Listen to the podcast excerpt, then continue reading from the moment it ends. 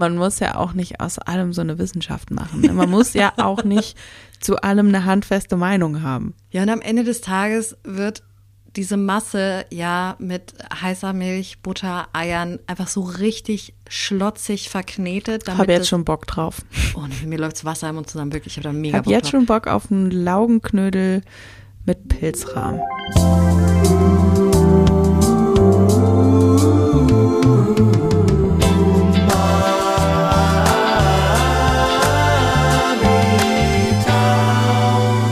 Herzlich willkommen zu Umami Town, dem Podcast, in dem ihr in dieser Folge erfahren werdet, was der Knödel Close Äquator ist.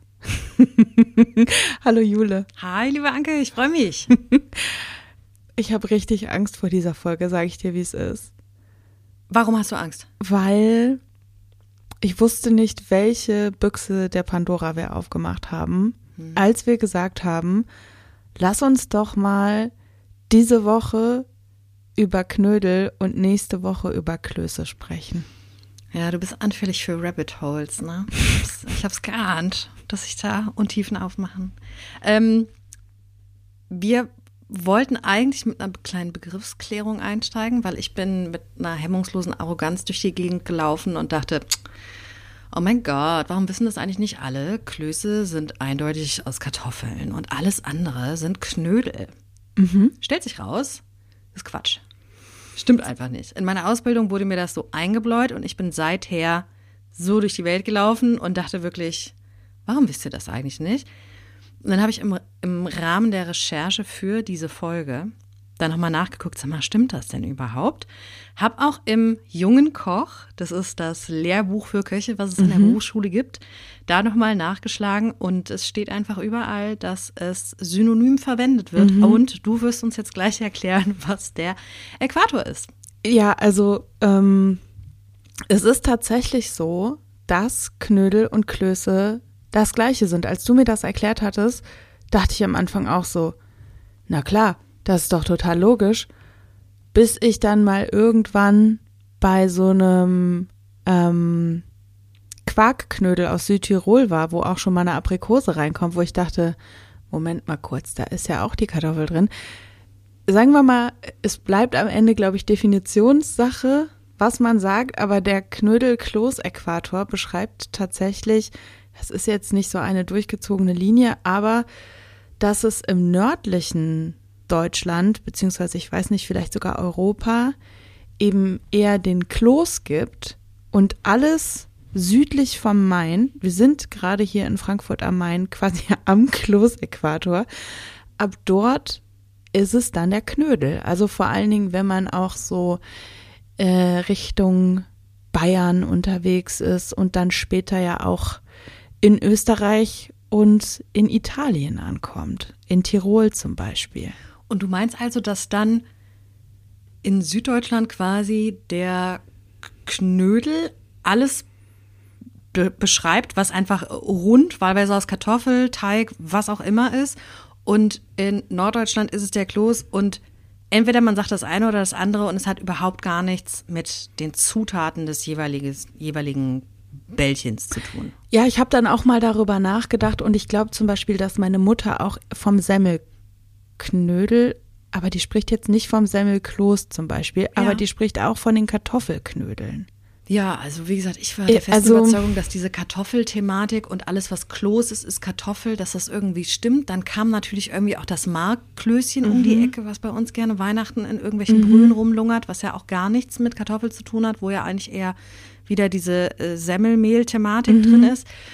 Naja, also wir sprechen heute auf jeden Fall erstmal über Knödel und sprechen eher über Dinge, die nicht aus Kartoffeln sind. Genau, wir sprechen eigentlich über die Familie der gemeinen Semmelknödel. Darauf konnten wir uns jetzt äh, zusammen committen, dass wir jetzt mal uns alles angucken, was da so im Brot-Brötchen-Bereich verknödelt wird. Finde ich fantastisch.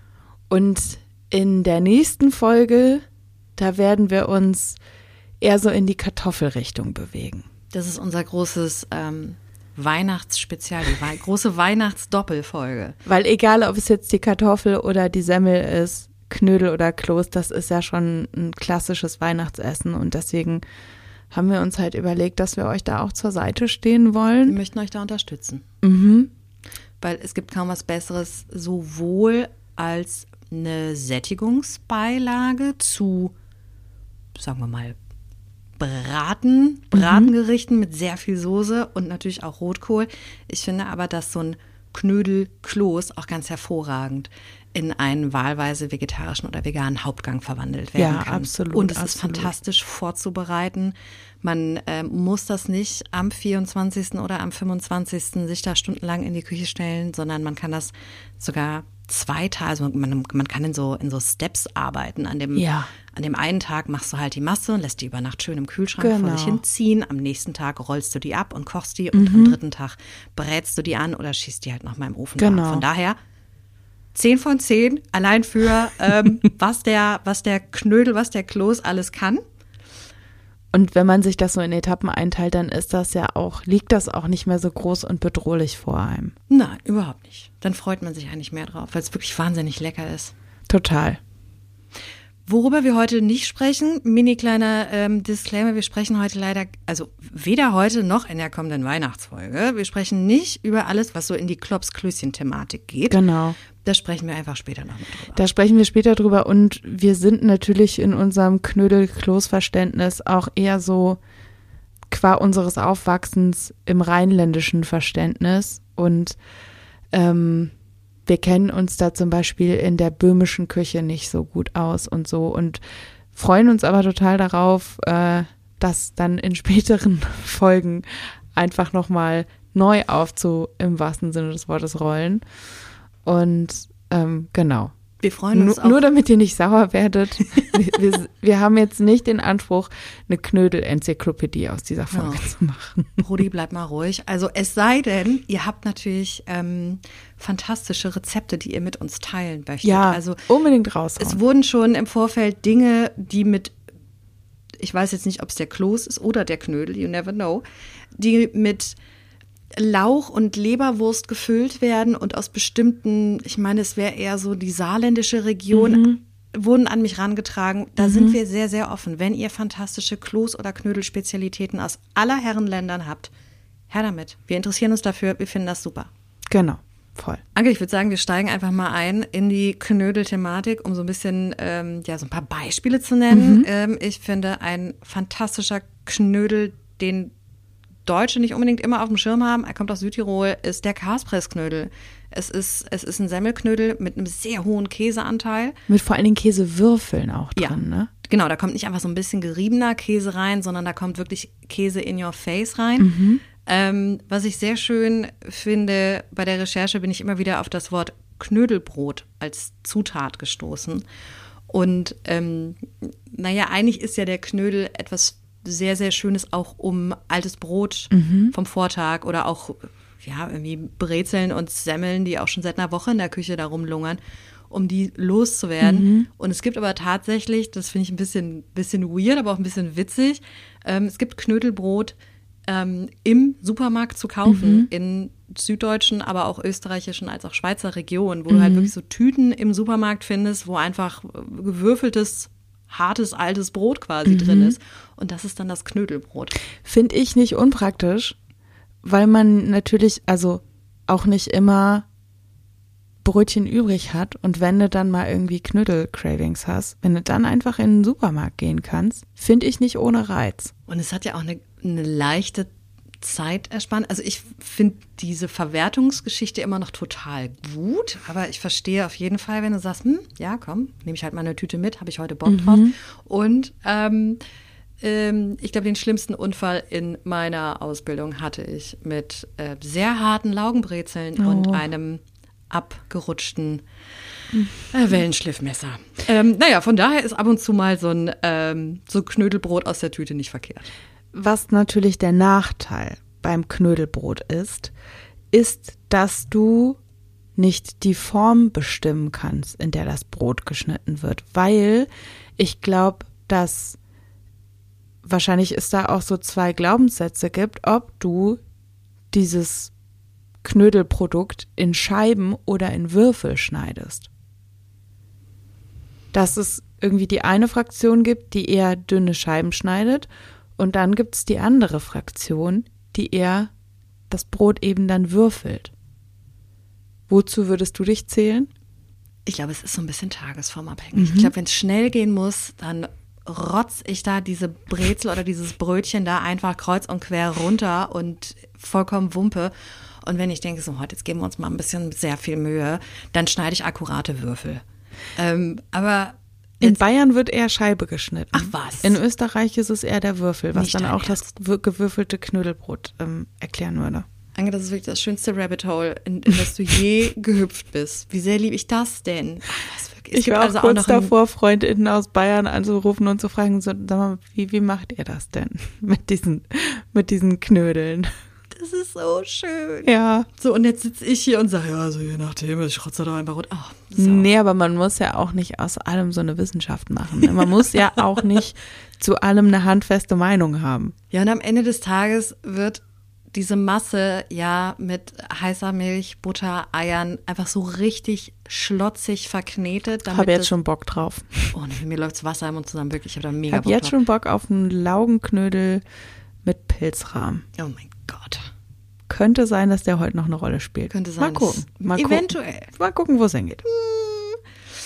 Na, jedenfalls wird halt diese Masse ja, die wird ja so richtig mit den Händen, oh, du musst da wirklich mit den Händen rein. Ich finde, das wird mit irgendwie einem Handrührgerät oder einem Holzlöffel oder so, das wird kein befriedigendes Ergebnis, sondern nee, du musst das so das richtig, muss man ja auch, spüren. muss ja auch merken, wenn die Konsistenz Ja. passt. Genau.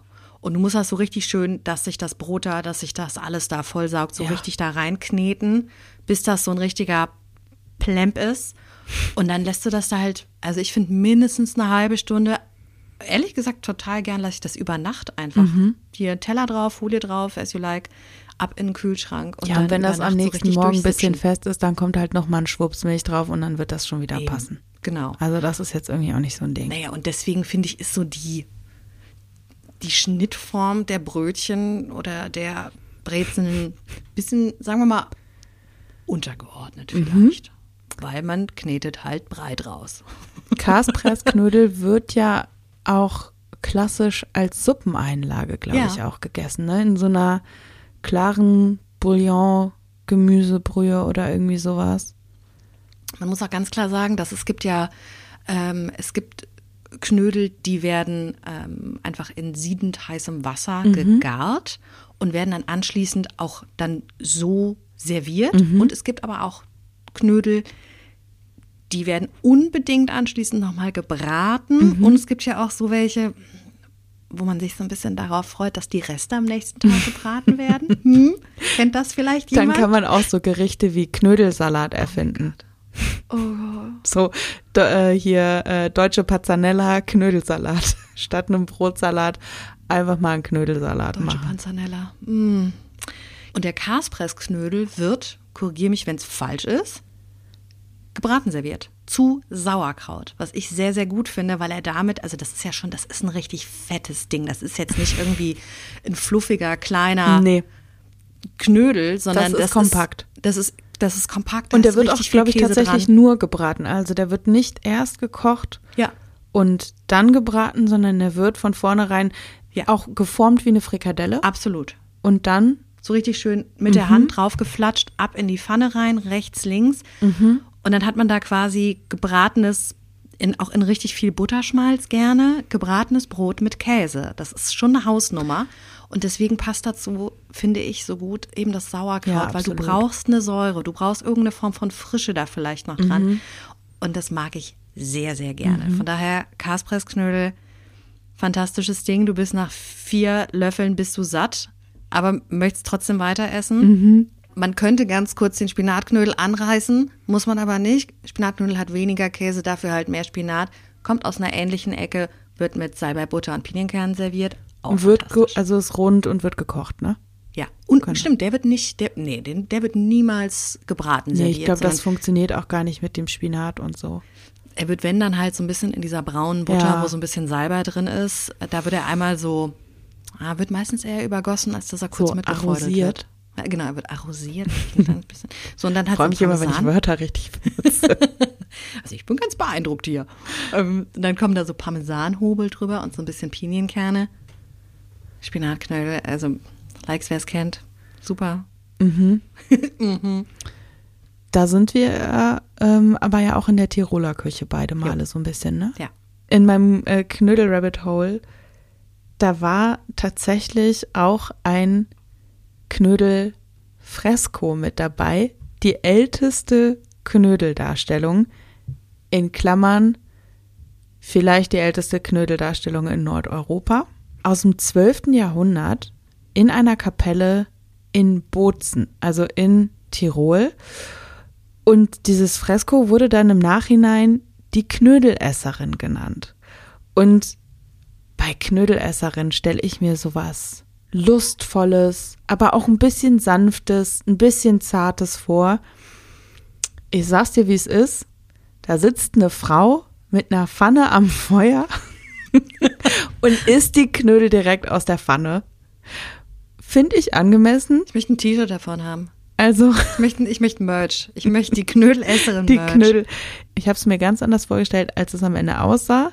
Hat mich aber am Ende komplett abgeholt, diese Knödelesserin. Ich bin überzeugt. Ich habe es noch Also nicht gesehen. wenn ich mal werd's in Bozen bin, dann werde ich mir auch diese Kapelle reinziehen und dann werde ich die Knödelesserin Und wir besuchen. machen einen Ausflug. Machen wir einen Umami-Town-Ausflug zur Knödelesserin. das finde ich richtig gut. Wo wir schon da in der Gegend rumlungern und über Knödel sprechen, ähm, finde ich, können wir auch einmal noch kurz rüber, ähm, obwohl da wird es auch geben, und noch einmal, einmal mini kurz den, Hefeknö den Hefeknödel ab, äh, abholen, den Germknödel, den Hefeknödel, wie nennt man ihn auch, die Dampfnudel vielleicht, weil das ist ja auch etwas, was nicht in unserer Kloßfolge stattfindet. Ich würde den gerne einmal mini kurz anreißen. Bitte sehr. Einfach diese, diese, diese sehr, sehr weichen, sehr, sehr fluffigen Knödel, die gibt es sowohl als Sättigungsbeilage zu auch mal wieder so Bratengerichten, gerne auch mit Croutons gefüllt, werden gedämpft. Und es gibt sie aber natürlich, da sind sie, glaube ich, etwas bekannter, einfach in der süßen Version.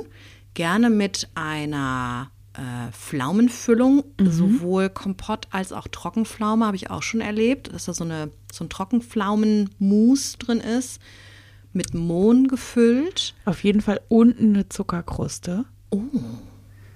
Sodass du die quasi, die kommen ja, werden ja in so einen Topf reingesetzt, wo ganz wenig Wasser drin ist und unten ist dann schon Zucker und wenn das Wasser quasi weg ist und du das dann noch mal eine angemessene Zeit stehen lässt, dann ergibt sich unten wie so eine kleine Karamellkruste von selber.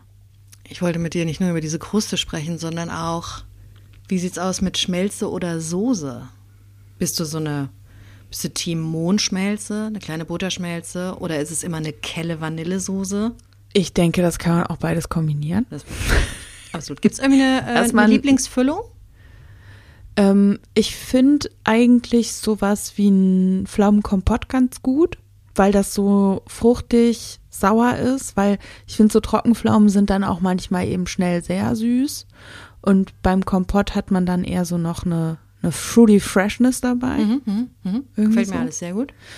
Und ähm, ich kenne die tatsächlich auch, dass man die mit Vanille und Mohn isst. Also, dass man sich erst so eine kelle Vanillesoße drüber macht und Mohn gibt dann ja eben auch nochmal ein, ist dann ja auch ein bisschen Texturgeber, wenn man zum Beispiel die Zuckerkruste auch nicht mehr unten hat. Dann liegt man nicht nur in so einem Knödelkissen. Was mich total irritiert ist, sowas wird ja dann auch, also es wird ja regelmäßig so auf, auf einer Kirmes, auf einem Jahrmarkt angeboten und dann gibt es da natürlich das irgendwie in der Kinderregel Nutella-Edition.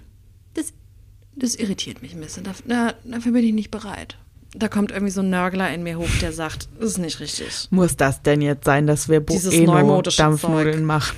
Ich möchte irgendwie kein, ich möchte keine Schokolade an meinem Germknödel. Obwohl, ganz ehrlich, wenn mir in Italien da wieder jemand so eine, so eine Pistaziencreme reinmacht, Würdest du auch nochmal mit dir reden lassen? sowas von Germknödel mit Pistaziencreme. Da würde ich aber mal ein Auge zudrücken. ja.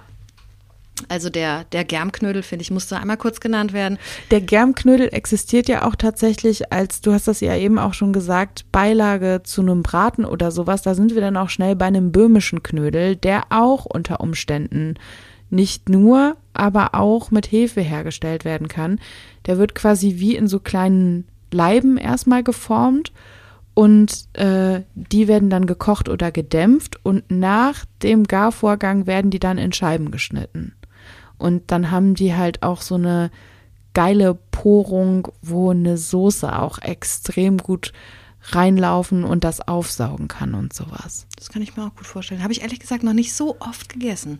So ein Hefe, Knödel als Sättigungsbeilage. Was ähm, ja dann auch optisch nichts mehr mit dem Knödel zu tun hat, ne? Das nee, ist ja irgendwie dann so eine ne? Scheibe, heißt aber trotzdem Knödel. Ist gedämpftes Brot dabei. Hm. ähm, Römertopf, ist das ein Thema bei dir? Nee, ist gar kein Thema bei mir. Römertopf ist bei mir auch so, ah, vielleicht komme ich da noch hin. Mal gucken, ob ich demnächst irgendwann nochmal so eine Phase habe. Dann habe ich vielleicht eine Römertopf-Phase. Römertopf ist ja auch deutsche Tagine, ne? Ohne Witz. Und Römertopf ist, äh, ist steht neben dem Entsafter. Meine Mutter hatte früher einen Römertopf, aber der wurde gefühlt auch nie benutzt. Einmal ich hatte, Jahr. ich hatte mal so einen Mitbewohner, der hat ganz gerne im Römertopf gekocht. Äh, hat er was anderes, also hat er wirklich Tagine-mäßig das Ding genutzt und dann Ja, der hat Fleisch das dann geschmort? wirklich gewässert und dann hat er da so Gemüse und Fleisch reingeballert Ach, und dann wässerst du ja auch die Oberseite. Das ist im Prinzip ein Ton, das ist wirklich wie eine Tagine. Ja. Und dann haust du das in den Ofen und dann gibt es halt also dann gart das zum, äh, zum einen eben im eigenen Saft alles und zum anderen wird halt nichts trocken, weil du das halt alles ordentlich wässerst und so. Aber ähm, wie kommst du auf den Römertopf jetzt? Meine Mutter hat immer, ich spreche sehr viel über meine Mutter in diesem Podcast, Grüße gehen raus. ähm, die hat immer, also einmal im Jahr ungefähr, äh, Dampfnudeln gemacht, also Germknödel. Mm. Germ ist, glaube ich, das österreichische ja, Wort Germ für ist einfach Hefe. genau, das ist einfach das österreichische Wort für Hefe, genau. Meine Mutter hat also Dampfnudeln gemacht, die in meiner Erinnerung keine Füllung hatten, aber dafür eine Vanillesoße und eine Schmelze. Und die wurden eben im, äh, im Römertopf gemacht. Und das war einfach so ein, so ein ja, so ein, so ein breiter, länglicher Tontopf mhm. mit einem passenden Deckel, wo an der Seite auch so ein bisschen, weiß ich nicht, so Gladiatoren, nein. Die Verzierung der ein oder anderen Art. Ja, man, also man hat so getan, als wäre es irgendwie römisch und dabei war das Ding halt offensichtlich zwölf Jahre alt oder so. Ähm, und ja, darin wurden, also dieses Ding wurde aus dem Keller gewuchtet, offenbar gewässert und darin wurden dann Dampfnudeln gemacht und dann ging das Ding auch wieder am nächsten Tag in den Keller bis zum nächsten. Bis es den Herbst. nächsten großen Römertopf-Auftritt gab. Bis es den, genau das. Und immer wenn ich zu Hause bin, laufe ich irgendwie an diesem Topf vorbei und denke, brauche ich eigentlich einen Römertopf? Und ich finde exakt, wenn dir das also einmal im Jahr dann irgendwie passiert, dass du denkst, mhm. brauche ich eigentlich dieses Gerät, lautet die Antwort immer nein, brauchst du nicht. Ja, Brauchst vor allen nicht. Dingen, ähm, wenn das nur einen Zweck erfüllt, dann am Ende, ne? Also, weil am Ende kann man auch zur Not in einem Sieb dämpfen. Ja. Man kann in übereinander gestellten Töpfen dämpfen. Man kann Bleche mit Milch, Wasser, Zuckergemischen angießen Genau. und da Teigbällchen draufsetzen. Das funktioniert auch. Also man braucht definitiv nicht diesen, äh, dieses Tongefäß. Aber womit wir ja dann jetzt langsam mal auf der Zielgeraden sind. Du hast gerade eben schon die Form angesprochen ähm, vom böhmischen äh, Knödel, der ja quasi so eine, so eine längliche Brotform hat. Und ähm, das ist ja dann beim gemeinen Semmelknödel, egal ob der jetzt aus Brötchen oder aus Laugengebäck gemacht wird, auch so eine kleine, ist es eine Glaubensfrage? Also ich glaube, es gibt Familien, da wird der Knödel immer in Bällchen geformt Ja. und es gibt Familien, wo der Knödel immer quasi zu einem Leib geformt wird und wird als Leib gegart und anschließend eben aufgeschnitten. Wie ist es bei dir? Ich habe das Gefühl, dass die aufgeschnittene Form eher ein bisschen fancy ist. Erstmal rollen, dann aufschneiden. Ich komme aus einer ähm, aus einer Familie, in der einfach Knödel gerollt wurden. So bisschen größer als ein Golfball. So wie so ein Tischtennisball. Tischtennisbälle, große Knödel. Damit bin ich aufgewachsen. Nicht Tischtennis, Tennis. Tennisball, große Knödel. Tischtennis ist sehr klein, weil Nee, Tennisball. Weil das Ding ist ja, mh, da würde mich jetzt wirklich sehr deine, deine Fach, fachspezifische Meinung interessieren. Also bei so einem Knödel, das ist ja eine brotige Masse. Ja. So, und dann macht man ja auch wenn man das Rezept noch nicht so oft kennt, wirklich gerne, ich empfehle eine kleine, Ein Testknödel. einen kleinen Testknödel, einfach um zu gucken, Ja. zerfetzt dir das Ding Voll. oder nicht. Ähm, und jetzt kennst du ja dein Rezept seit Jahren, dann machst du also keinen Testknödel mehr und dann rollst du da also deine Bällchen aus dieser Teigbrot-Eimasse, packst die in dein Wasser, was einmal aufkochen durfte und anschließend sofort zack wieder runter auf, äh, ne, man sagt immer zum Siedepunkt, also es darf auf So gar dass keinen es Fall kochen. zwischendurch, dass es ein bisschen bewegt sich, aber dass so keine ein kleiner Blasen hochkommen. Aber that's it. Es Genau. darf auf gar keinen Fall kochen, sonst zerfetzt es dir alles, was Ja. da drin ist. So, und dann passiert, der, der, der Knödel, der braucht ja schon 20, 25 Minuten. Ja. Das Ding ist ja nicht in sechs Minuten fertig. Nee. So, und dann saugt sich aber doch quasi die äußere Hülle, die Kontakt mit dem Ja. Wasser hat. Die wird ja dann schon irgendwie so ein bisschen glibbrig. Du bist nicht, also du merke ich schon, bist nicht beim runden Knödel. Beim kugelförmigen Ist, Knödel. ist das Glibbrige, ist das gewünscht? Und wird das, wird das anschließend irgendwie durch, also durch Braten kann man sowas ja, ja, ein ich bisschen glaube, das kann man auch schon durch, ähm, wenn das mal zwei Minuten steht, dann ist ja auch schon viel Ah. Glitsch weg. Ich finde den Nachteil dabei, dass da halt auch dann schnell mal so ein Würfelchen abfällt Ja. und du dann natürlich, ähm, also das ist, also ich finde, wenn du die halt in was einwickelst, dann bist du halt relativ safe, wenn du es jetzt nicht komplett verkackt hast, dass die dir auseinandergehen. Ja, und Ich meine, ähm, kann natürlich auch passieren, dass du das Ding aufmachst und dann merkst du, ja, schade, war nicht genug Bindung drin. Und so dann liegt das Problem aber woanders Oh so. Ja, aber das, also das ist mir tatsächlich noch nicht so wahnsinnig oft Nee. Es ist eher so das Problem auch gefühlt, dass die zu fest werden. Also man rührt diese Masse an und denkt sich, oh, die ist ja irgendwie ein bisschen zu trocken. Dann macht man ja eher noch ein Ei dran, finde ich. Und dann hast du ja deine Bindung. Also ich finde, man Mhm. Ja. macht lieber eher noch ein, ein Eigelb mehr rein und hält dann, also lässt das, ähm, das Eiweiß noch eine Nacht im Kühlschrank. Dafür Ja. findet sich mit Sicherheit irgendwo noch eine Verwendung. Kannst du dir am nächsten Tag ein äh, Proteinomelett mitmachen? Nicht. so eine ganze Fuhre Semmelknödel auseinandergefallen ist. nee. Aber ich eher nicht. ich Aber wie find gesagt, es gibt tatsächlich- für Neulinge, mach, mach eine kleine, eine kleine Garprobe, Ja, mach eine auf kleine. Knödelprobe. Ich finde tatsächlich auch einen Nachteil bei den kugelförmigen ähm, Knödeln, dass die äh, dir einfach, wenn du es nicht perfekt anstellst, beim Teilen eher so vom Teller mal sich runter bewegen. Und wenn du halt eine Knödelscheibe hast, Ja. dann ist natürlich, ich finde, der erste Schnitt in so einen runden Semmelknödel ist auch eine kleine Mutprobe. Hält das jetzt? Wie muss ich das vielleicht am Teller verkeilen, dass selbst wenn es hier eine Bewegung beim Durchschneiden gibt, Habe ich durch die Soße vielleicht so eine kleine, so eine kleine Rutschsituation noch weiter erzeugt? das hat man natürlich wirklich nicht, wenn man wickelt in Folie, also erst Frischhalte, dann Alu oder tatsächlich auch in fancy heißt das eine Serviette, Serviettenknödel, kannst du aber auch in einem Käsetuch machen oder in einem Handtuch. In einem, genau, in einem sauberen Geschirrtuch. Genau. Ich würde dieses Geschirrtuch, ich überlege gerade, ob ich eine Erklärung dafür habe. Ähm, ich würde dieses Geschirrtuch immer vorher einmal nass machen unterm Wasserhahn und irgendwie auswringen. Ja, auf jeden Fall. Äh, richtig, richtig, richtig dolle auswringen. Dann diese Masse da rein und das Ding halt wirklich richtig kräftig wie so ein Bonbon an Ja. den Seiten zusammendrehen. Ähm, ich glaube, man kann es einfach, ich finde, man kann es besser formen und drehen, wenn es einmal nass war.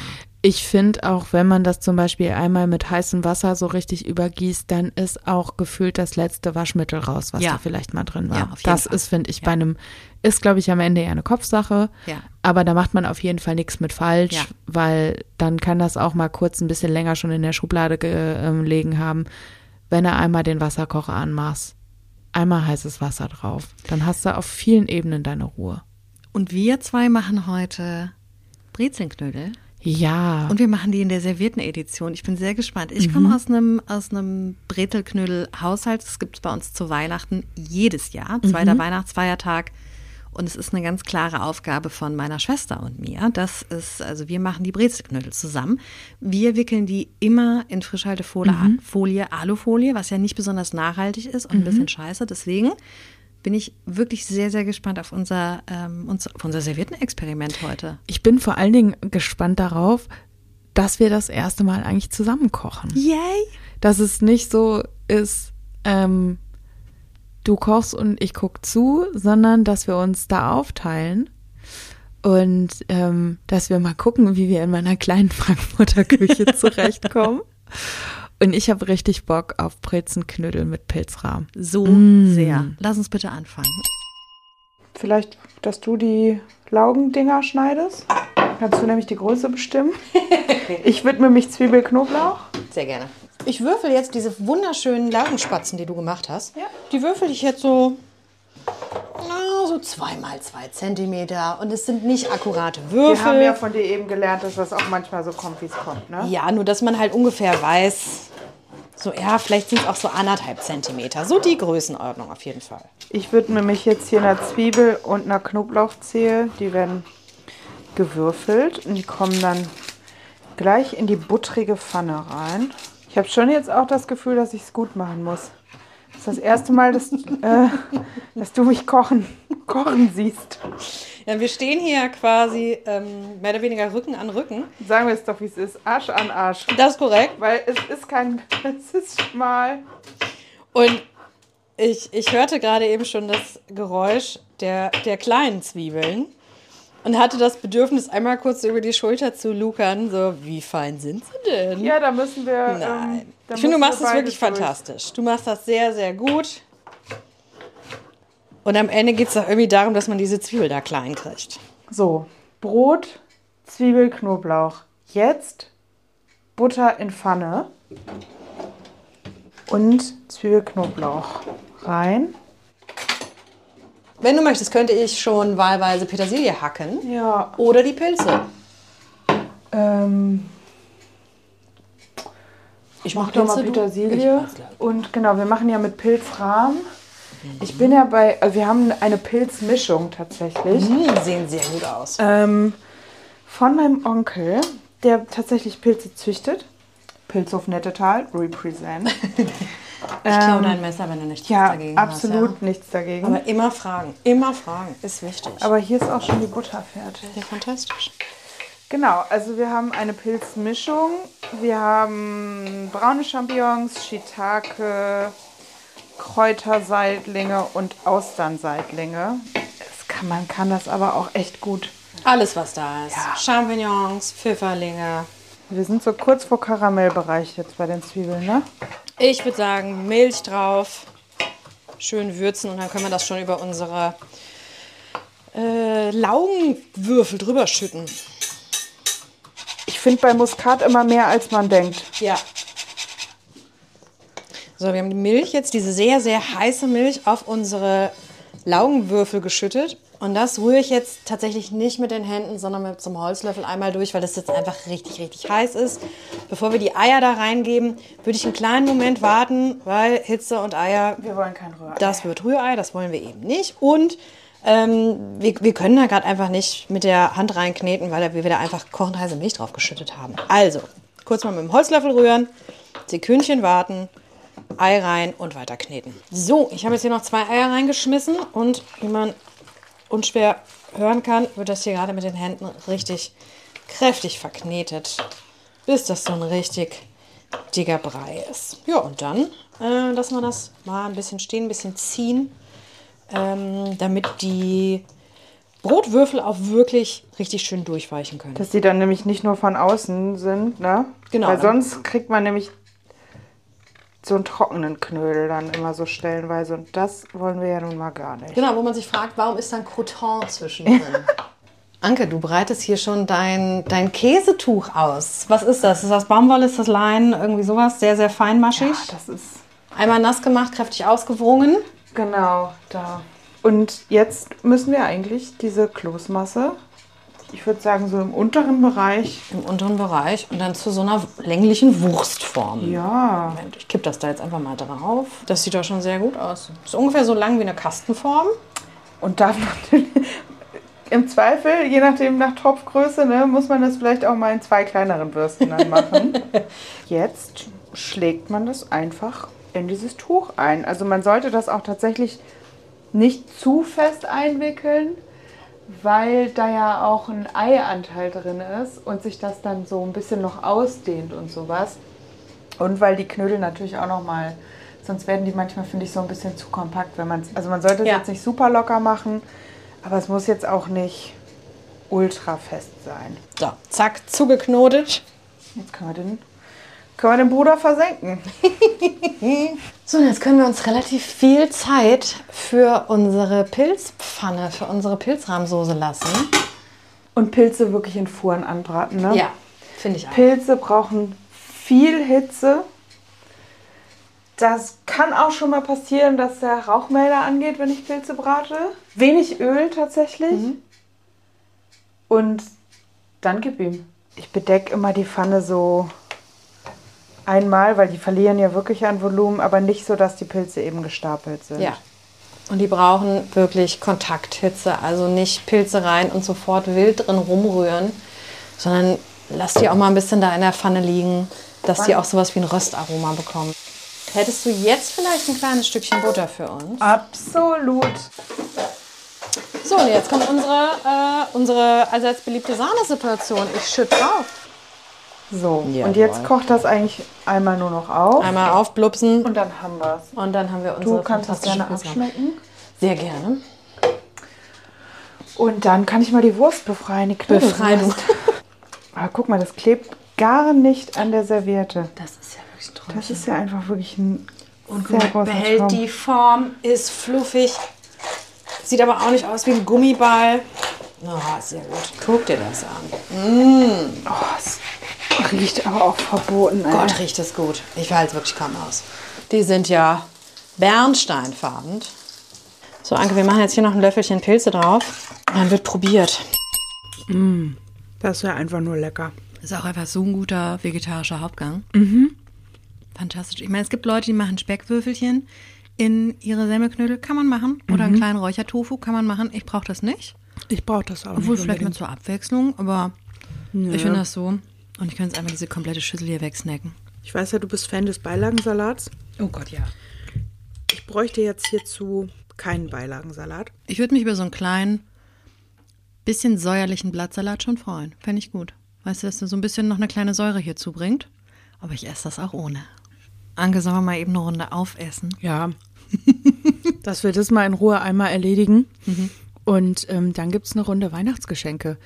Nicht für euch, aber ähm, was ihr anderen kaufen könnt. Aber sehr, sehr gute Weihnachtsgeschenk-Tipps. Mhm. Das war ganz, ganz köstlich, fand ich. Und ich habe gerade auch wirklich beim Essen nochmal gedacht, dass das schon einen Unterschied macht, einen positiven, finde ich, ob man Lauge als Grundlage nimmt oder egal welches Brötchen. Also man schmeckt das schon, dass das Laugengebäck ist. Ich finde, man schmeckt das total. Es ist übrigens komplett egal, ob man eine Laugenstange, eine Brezel oder einen Laugenknoten oder wunderbare Laugenspatzen nimmt. Hauptsache klein. Ich finde, dass Laugen immer so ein bisschen, so ein bisschen mehr Umami noch mitbringen. Ja. Das mag ich total gerne. Das funktioniert aber natürlich auch super mit so Kaiserbrötchen. Du hast gerade noch den Aspekt gebracht, dass du meinst, mit der Lauge hat es ein bisschen mehr Stand, dass es mit so einfach weißen Brötchen vielleicht ein bisschen matschiger wird. Ich glaube, es kommt dann vielleicht darauf an, wie alt die sind und wie, Oder wie aggressiv man krösch die gebacken sind. Weiß ich, wie, wie ist so ein hochdeutsches Wort dafür? Ja, aber bei Knusprig, Lauge kross. hat es ja immer noch diese gelaugte Haut und ich Ja. glaube schon, dass die, ich glaube, die kann man jetzt auch bis, zum, bis zur Unkenntlichkeit verkneten, wenn man es drauf anlegt. Ich bild mir immer ein, dass das irgendwie ein bisschen mehr Stand dann hat. Aber maybe it's just me. Auf jeden Fall war unser, unser Knödel bildschön. Mhm. Er hatte wirklich wie so kleine, wie so ein kleines Mosaik. Mhm. Ein wunderschönes Mosaik. Es war saufluffig und einfach spitzmäßig. Das Laugenmosaik der Liebe. Natürlich wird dieses Rezept in den Shownotes landen. Inklusive, wenn ihr euch die Arbeit machen wollt, unsere Hausaufgabe, der Snacksercise, nämlich meinem Vorschlag, backt euch doch einfach mal ein paar Laugenspatzen. Laugengebäck machen ist tatsächlich nicht so schwierig. Ich hau euch da ein Rezept rein von ähm, Lutz Geisler heißt dieser Mensch, ist einer der bekanntesten, ich glaube offiziell ist er ein Hobbybäcker, weil er keine Bäckerausbildung hat, aber der hat einen Blog und schon ganz viele Backbücher geschrieben. Plötzblog heißt dieser Blog. Brötchen Blogger Papst. Mhm, genau. Und bei dem habe ich mir vor vielen, vielen Jahren mal diese Laugenspatzen abgeguckt und habe die seitdem häufig schon gemacht. Da kommt halt sowas rein in den Vorteig wie 0,15 Gramm Hefe. Ich sag mal so, wenn ihr keine Feinwaage habt, sondern wenn ihr eine Waage habt, die nur Gramm abmisst, dann tut ihr da Hefe rein, bis da ein Gramm ist und dann nehmt ihr davon wieder ein bisschen was weg. also da kommt es jetzt ne, mhm. auch wirklich nicht, wenn man eine Feinwaage hat, cool. Und in seinen Teig kommt tatsächlich Schweineschmalz rein. Ich mache da immer einfach Butterschmalz rein, weil am Ende kommt es darauf an, dass da ein bisschen Fett im Teig ist, weil das halt nochmal die Konsistenz verändert. Ähm, wichtig ist lange kneten, entweder mit der Hand oder mit dem Rührgerät. Und Laugenbrötchen bekommen ja diese dunkelbraune Haut durch Natronlauge. So, jetzt kann man sich da eine sehr starke Natronlauge, ich glaube, in der Apotheke oder wahrscheinlich auch irgendwo im Internet bestellen. Ich sag's dir, wie es ist. Ich nehme Kaisernatron. Einfach das, was man in der Drogerie bekommt. Ich habe auch mal irgendwo gelesen, dass das nicht funktioniert, wenn man damit versucht, Laugengebäck zu machen. Bei mir funktioniert das 1A. Kann ich bestätigen. Ich knall die Sachen da für 45 Sekunden in das heiße Laugenwasser rein, in diese Natronlauge. Ich benutze Kaisernatron. Ich habe bisher das noch nicht ausprobiert. Eines Tages werde ich es wahrscheinlich machen und dann einen Unterschied feststellen, aber ich finde, das funktioniert super. Und dann kann man auch ruhig mal eben einen Spatz mehr backen. Wir hatten jetzt eben in unseren ähm, Knödeln fünf Spatzen drin. Also da kann man auch einfach mal doppelte Menge machen und dann hat man irgendwie, wenn man samstags backt, sonntags ein geiles Frühstück und Dienstag einen geilen Laugenknödel oder Montag oder so. Und ich finde, man kann ja auch so eine Lauge, äh, also so ein fertig gebackenes Ding, das kann man super einfrieren. Ja, perfekt. Finde ich ideal. Und mein Gott, vielleicht hat man ja Bock, auch so zwischen den Jahren, wenn man nicht weiß, was man mit sich so anfangen soll, einfach mal ein bisschen Laugengebäck machen. Also mhm. man kann da natürlich fantastische Knödel draus machen. Man kann das aber auch einfach mit Butter bestreichen zum Frühstück essen.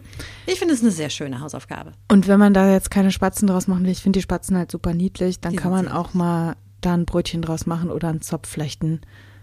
Whatever. Deswegen mach doch mal was aus Lauge. Liebe Anke, vielen Dank für, dieses, für diese fantastische Hausaufgabe. Ich sehr gerne. Sehr. Richtig, richtig schön. Schöne Hausaufgabe.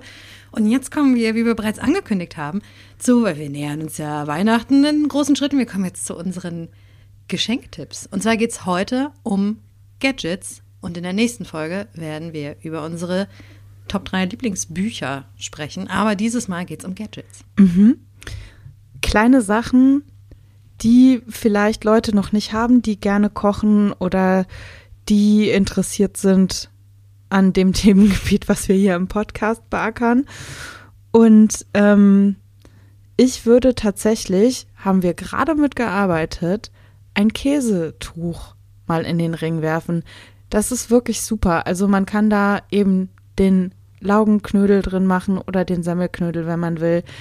Da kannst du aber auch eine Soße drin passieren. Da kannst du dir mal ein paar Tomaten reintun und dann läuft da unten Tomatenwasser raus. Was ich auch total gerne mag, ist dicken, fetten griechischen Joghurt mal über Nacht in so ein ähm, Käsetuch reinzuhängen oder türkischen, auf jeden Fall mit gut Fett. Äh, dann kommt da wie so ein Frischkäse raus. Labneh heißt das. Also die Dinger, die kosten irgendwie unter 10 Euro, manche sogar unter 5 Euro. Die werden auch irgendwann verfärben die sich, aber das ist auch komplett egal. Und das finde ich wirklich ein gutes, kleines Geschenk. Das ist eine sehr, sehr gute Idee. Gefällt mir sehr. Ich brauche sowas auch regelmäßig, um Quark abzuhängen für ja. Quarkknödel. Mhm. Dass ein bisschen Flüssigkeit aus dem Quark rausgeht. Mhm. Super. Ich bringe was mit, ähm, was wir, glaube ich, schon mal besprochen haben, aber man kann es nicht oft genug sagen. Eine gute Reibe. Sei es eine sehr gute Vierkantreibe, also mhm. ihr, ihr, wisst schon, die auf der einen Seite grob, fein und so weiter, also die einfach vier Kanten hat und einen mhm. Griff oben, davon eine gute. Ähm, oder auch einfach mal eine neue tatsächlich, weil so Dinger rosten ja auch ganz gerne dann mal irgendwie 20 Jahre in irgendwelchen Schubladen Dann sind vor die so sich hin und sind, eingedellt irgendwann. und, und sind für die eigenen, äh, vor allen Dingen so Nagelhäute, eine größere Gefahr als Oh, für jede ja. Kartoffel. Mm. Also vielleicht einfach mal sich von Dingen trennen und was Neues verschenken oder aber die gute alte, äh, ja, es ist bei mir immer die Microplane, das sind ähm, Reiben, die kosten roundabout 20 Euro. Ja. Ähm, die gibt's in verschiedenen Stärken. Ich finde, die ist wahnsinnig scharf. Ich lieb's da einfach einen Knoblauch oder einen Ingwer drüber zu hauen.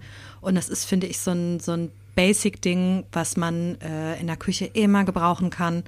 Ähm, und ja, wie gesagt, ich meine, die kosten so ungefähr, zwei- es gibt die Ja. natürlich jetzt auch mit Nussgriff oder sowas, aber ich glaube, das Basic-Teil kostet ungefähr 20 Euro. Und ich finde, das ist ähm, ein, ein gutes Geschenk für sowohl für Kocheinsteiger als auch für Leute, die schon so ein bisschen Equipment haben, weil eine gute Reibe kann man immer brauchen. Ja, und ähm, damit bekommt man auch Parmesan so geil fluffig oder ähm, Pecorino oder sowas, ne? Das ist halt wirklich richtig geil. Für sowas Muskatnuss haben wir damit eben auch zum Beispiel Ja, ähm, ich bin auch Team Orangenzeste oder ich mache halt überall Zitruszesten dran. Und ähm, ich weiß, es gibt Leute, die haben so diese Zestenreißer zu Hause. Ich finde, das ist ein unglaublicher Pain, weil es ist nie, nie fein genug. Und halt so eine, ähm, so eine scharfe, feine Reibe. Wie gesagt, es gibt die in verschiedenen Stärken. Und da mal eben eine Orange, eine Limette, eine Zitrone drüber gehauen, finde ich total gut. Und es ist wirklich ein Gerät, ich nutze es mehrfach täglich meistens jedenfalls. Und ähm, ja, ist ein, ist ein sehr, sehr gutes Gadget. Ich ähm, habe mir dieses Jahr am Anfang des Jahres eine große Pinzette gekauft. Pinzetten kochen klingt immer, ah, ja, da will man schon mit den Augen rollen und denken, komm, beruhig dich mal bitte ganz kurz. Ich finde die aber wahnsinnig vielseitig einsetzbar, vor allen Dingen die großen Pinzetten, weil mit der großen Pinzette, da kann man halt auch richtig so eine Edelstahlpinzette. Da muss man jetzt auch nichts kaufen, was fancy ist oder sowas. Meine hat auch ein 20 gekostet. Ist von einer großen deutschen Küchenfirma. Ähm, und damit kann man halt irgendwie, wenn man zum Beispiel Nudeln kocht, einfach mal eine einzelne Nudel aus dem Topf rausholen, um zu gucken, ist sie jetzt eigentlich fertig. Wir haben damit eben unsere Knödelwurst aus dem Wasser geholt. Also man kann damit wirklich, wenn es diese großen Pinzetten sind, auch schwere Sachen mal ähm, hochheben. Bei mir hat die tatsächlich auch fast komplett so alle anderen Zangen ersetzt, weil man da eben auch mal in der Pfanne, wenn man da jetzt nicht so doll kratzt, ähm, kann man damit auch mal was in der Pfanne umdrehen und so. Jetzt ich kein weiter. Und man kann damit, äh, wenn man fancy sein will, auch Nudelnester drehen. Da Ja. kann man sich dann so richtig äh, schön gut. gestylt die Spaghetti äh, So im zum- Teller richtig drehen. Zum Nest und da schön. Mhm. Ja, auf jeden Fall bin ich ganz bei dir. So eine lange Pinzette haben sie alle. Ich finde, sobald du in diese mit so kurzen Pinzetten anfängst, da, Da dann kannst du in einem da- privaten für Haushalt ein bisschen, ist- bisschen posermäßig rüberkommen. Ähm, Aber mein Aber so Gott. eine lange Pinzette, wie gesagt, ich bin ja auch, äh, ich glaube, ich habe irgendwann zuletzt eben so eine, so eine ganz lange Mhm. Zange äh, als Gadget genannt. Finde ich immer gut, ist total praktisch, Mhm. um was zu wenden, was du alles gerade aufgezählt hast. Ja, total gut. Einfach schön. Wo du gerade meintest, ähm, ne, das geht so in so eine Profikoch, möglicherweise Poser-Richtung. Da habe ich auch ein kleines Gadget dabei. Ähm, bei mir ist es die Mini-Palette. Und ich weiß, auch jetzt könnten Menschen massiv mit den Augen rollen. Ich glaube, Palette musst du einmal erklären, weil das ist jetzt nicht so eine Palette, wo man was draufstellt. Ah, oh Ne? ja, gut, dass du es sagst. Nee, eine Palette ist, ähm, ich glaube, es kommt eigentlich entweder vom Maurerhandwerk oder vom Konditorhandwerk. Das ist wie so ein, mh, sieht aus ein bisschen wie so ein Kuchenheber. Wie ein Spachtel Wie ein auch. Spachtel, genau. Und es hat halt einfach so einen, so einen Griff und es ist halt eben kein Kuchenheber. Kuchenheber sind ja immer vorne so, so V-förmig, sondern eine Palette ist einfach, äh, keine Ahnung, zwischen zwei und vier Zentimeter breit. Und ähm, ist etwas, die gibt's, Konditoren haben das in sehr, sehr lang, um damit eben Torten sauber einzustreichen. Es gibt die aber auch in bedeutend kürzer. Man kennt das vielleicht auch irgendwie so von einem Comic, von einem Diners äh, Burgerbrater, der damit immer so seine Patties wendet. Ja, mhm. Und was ich meine, ist halt viel, viel schmaler als das, was man vom Burger Patty kennt, sondern ist wirklich so, so ungefähr ein Daumen, was sind das in anderthalb, zwei Zentimeter. Und vielleicht, äh, also insgesamt ist das Ding zwölf Zentimeter lang und es ist halt so eine kleine, kleine Mini-Palette. Und die meisten Köche haben drei Dinge oben in ihrem kleinen, in dem, in diesem kleinen äh, Täschlein an der Kochjacke. Das ist ein Esslöffel, das ist so eine kurze Palette und das ist so eine Mini-Palette. Ähm, und ich weiß, es klingt jetzt irgendwie so komisch, aber man benutzt die dann doch irgendwie häufiger, als man denkt. Und ich, ich kann finde, mir noch gar nicht vorstellen, für was. Ich bin ganz gespannt. und es ist halt ein, es ist auf jeden Fall ein Gadget für Leute, die ein bisschen ambitionierter sind. Also jemand, der sich irgendwie einmal die Woche eine Tomatensauce kocht, der braucht bei weitem keine Mini-Palette. Aber wenn jemand wirklich zu Hause auch gerne mal äh, irgendwie ein bisschen backt und also ein- einfach auch ein bisschen ambitionierter ist, Bock auf Kochen und auf Gadget hat, Gadgets hat, die Mini-Palette ist einfach ideal, um alles Mögliche glatt zu streichen. Also nicht nur, äh, was weiß ich, du kannst dir damit perfekt ein, äh, ein Brötchen schmieren, sondern wenn du, du machst Hefeschnecken und du hast diese aus, diesen ausgerollten Hefeteig vor dir und da musst du jetzt ja irgendwie diesen, diesen Zimt, ähm, Buddha-Plemp irgendwie gleichmäßig drauf verstreichen. Natürlich kannst du das mit einem Esslöffel machen oder mit einem Messerchen. Na klar, du kannst aber auch mit einer Mini-Palette machen, dann wird's richtig, richtig sorgfältig und du kannst damit super in die Ecken gehen. Ähm, das gilt für alles, was man so aufspreadet, also aus so äh, eine Tomatensoße meinetwegen, also weil man damit einfach so Oder ein Püree auch mal auf dem Teller oder ja, sowas. weil man damit einfach so schön sorgfältig, gleichmäßig Dinge glatt streichen kann. Und ich, ich habe mit sowas auch schon mal eine Torte eingestrichen. Also das muss nicht immer so dieses riesen Ja. Ding sein. Ähm, also es kommt aus dem Konditorhandwerk, aber man ist dann doch erstaunt, wie häufig man es äh, auch abseits der, der Süßigkeiten äh, einsetzt. Aber es ist eindeutig, aber es kann ja auch mal dabei sein, es ist eindeutig ein Gadget für Leute, die schon eine Menge haben und die einfach viel kochen, viel backen.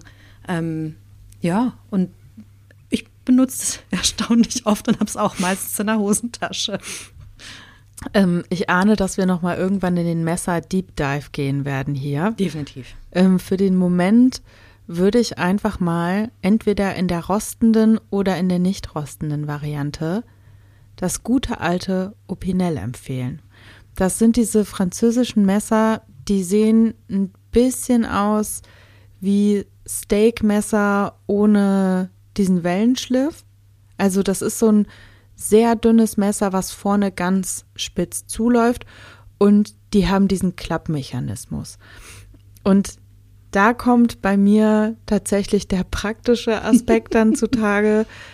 Ich finde, das ist super, wenn man irgendwie, ich finde, also unterwegs habe ich jetzt nicht ein Messer dabei, wenn ich einen Tagesausflug mache, aber wenn ich mal irgendwo im Urlaub bin, Camping, da braucht man eigentlich ein Messer und das ist das Opinel, weil da willst du halt auch nicht, dass die Klinge dann irgendwo frei rumliegt oder sowas. Und ich finde das tatsächlich auch total praktisch, wenn man irgendwie in einer Ferienwohnung ist oder irgendwie sowas, dass man sich das einfach mitnimmt, weil man dann weiß, es gibt auf jeden Fall grundsätzlich schon mal ein Messer, was schneidet und was nicht so stumpf ist, dass man da irgendwie auf dem nackten Hintern irgendwie 50 Kilometer weit reiten kann.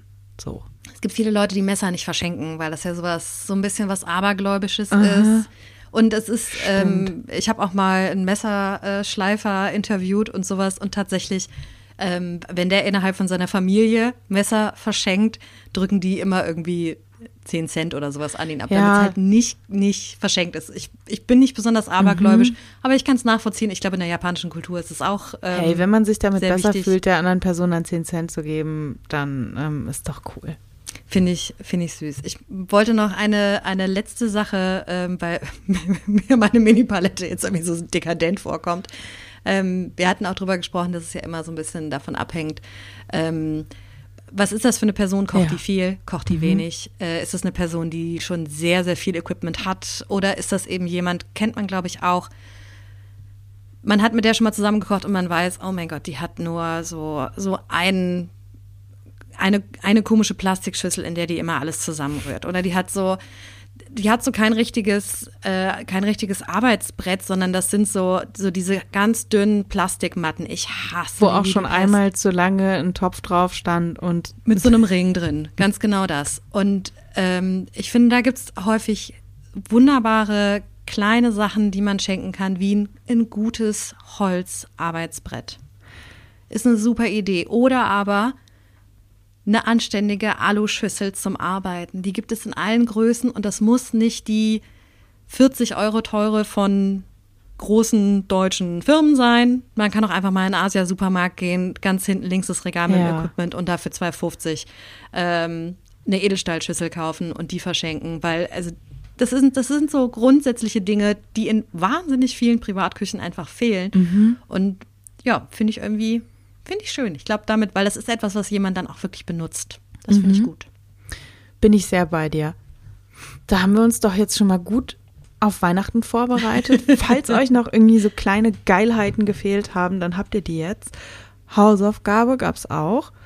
Und ähm, bevor wir nächste Woche dann den Deep Dive in den Kloßbereich wagen, bekommt ihr von uns für die äh, Umami Town Playlist noch jeweils zwei Songs. Ich packe einmal drauf, haben wir euch natürlich auch in den Shownotes verlinkt, die Playlist.